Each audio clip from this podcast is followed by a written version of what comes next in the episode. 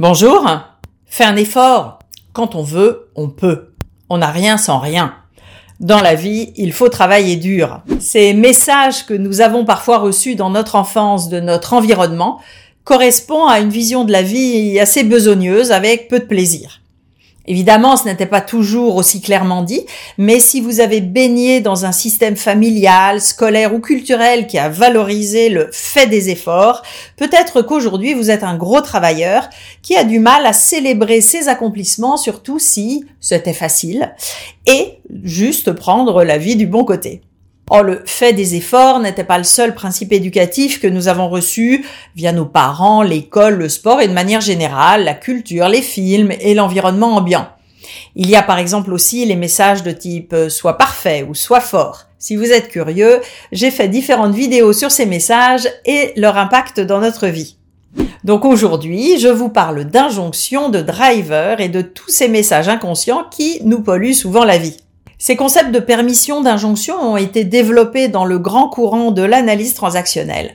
Il s'agit de messages inconscients, verbaux ou non verbaux, délivrés par les figures parentales et l'environnement à l'enfant, qui va en sélectionner et interpréter certains.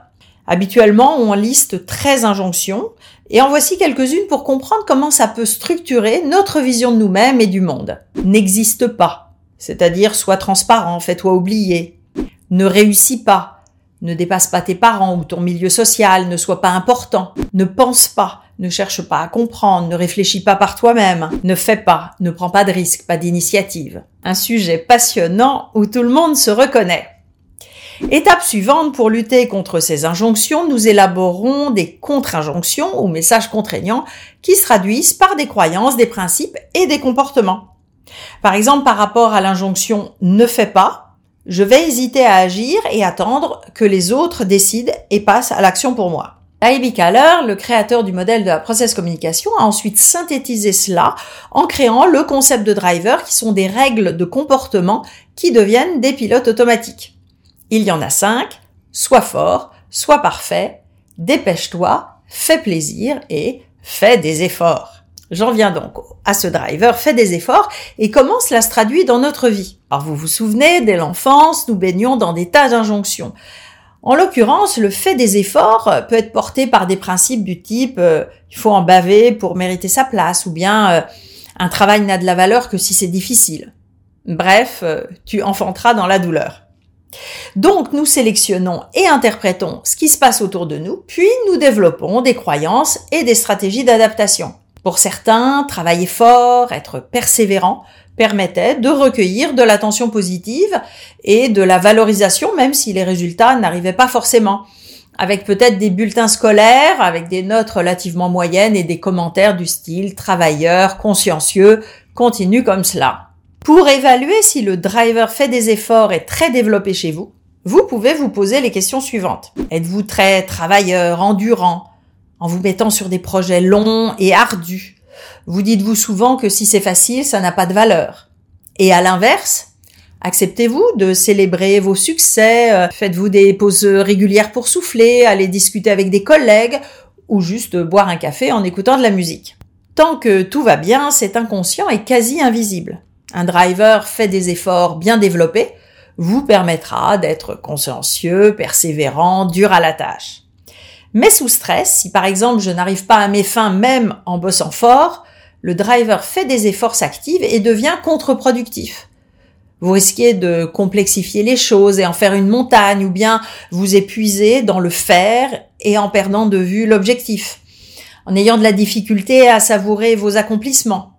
Tout devient vite euh, compliqué, euh, laborieux, ennuyant. Par exemple, dans une prise de poste, je vais vite soulager l'équipe en en prenant beaucoup sur les épaules et je serai sans doute apprécié pour cela. Le risque, c'est de récupérer les tâches routinières dont personne ne veut et de m'enfermer dans un travail d'un certain côté rassurant, mais sans réel succès, ce qui renforce ma croyance que le travail c'est dur. Si vous combinez cela avec un autre message contraignant, par exemple le sois fort, ça peut donner des gens qui accumulent sans broncher les charges de travail, sans valoriser leur rôle ou bénéficier des succès et du coup stagnent dans leur carrière et peuvent devenir déprimés, euh, négatifs ou aigris. Surtout si des personnes autour de vous profitent de votre travail pour en récupérer la gloire. Donc vient la question fondamentale, comment je gère et utilise au mieux mon driver, fait des efforts. La première étape est de prendre conscience du fait des efforts et de son impact dans votre vie, positif et négatif, et de repérer vos comportements typiques qui y sont associés. D'où cette vidéo. La deuxième étape, c'est de travailler au rééquilibrage de ce message contraignant en intégrant et en valorisant des permissions libératrices. Par exemple, j'ai le droit de réussir, et en plus c'était facile, je peux prendre du temps pour moi et relaxer.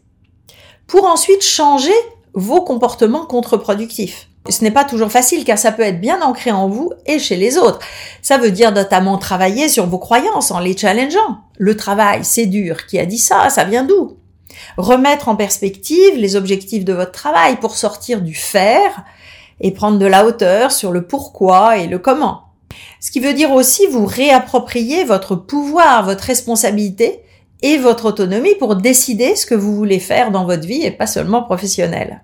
Vous êtes reconnu dans le driver fait des efforts Si vous avez pris conscience que c'est urgent pour vous de travailler sur le sujet pour travailler moins et mieux, savoir apprécier vos succès et arrêter de vous mettre constamment la pression, le coaching peut vous aider, contactez-nous.